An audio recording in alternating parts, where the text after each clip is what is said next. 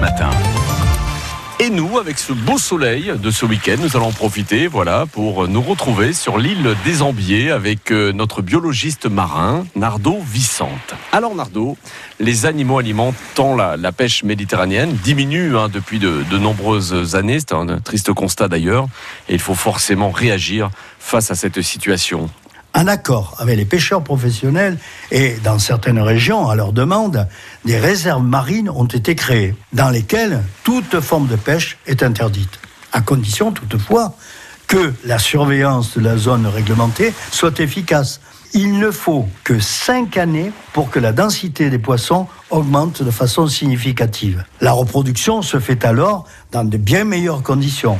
Les œufs et les larves sont disséminés dans l'environnement et les juvéniles sont plus nombreux. Les poissons adultes, en surnombre dans la réserve, vont se répartir à l'extérieur. C'est ce que l'on appelle l'effet réserve qui fut longtemps nié par les pêcheurs eux-mêmes. Et il est aujourd'hui parfaitement reconnu.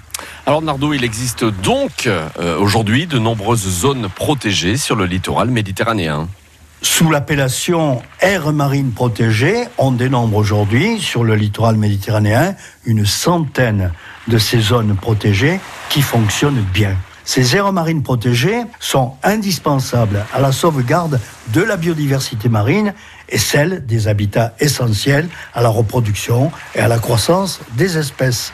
Alors que la Méditerranée ne représente que 0,8% de la surface totale des mers et des océans du globe, elle abrite de 8 à 9% de cette biodiversité. Les aires marines protégées en Méditerranée constituent un réseau, le réseau MEDPAN, qui regroupe actuellement plus de 80 institutions et ONG de 18 pays méditerranéens, qui assurent la gestion directe des aires marines protégées. La France s'est dotée en 2006 d'une agence des aires marines protégées et le littoral provençal et corse possède plusieurs réserves marines et nous en visiterons quelques-unes à l'occasion de notre chronique. Professeur émérite à Aix-Marseille Université, notre biologiste Nardo Vicente que vous pouvez réécouter pour Bleu comme la Méditerranée, c'est sur francebleu.fr.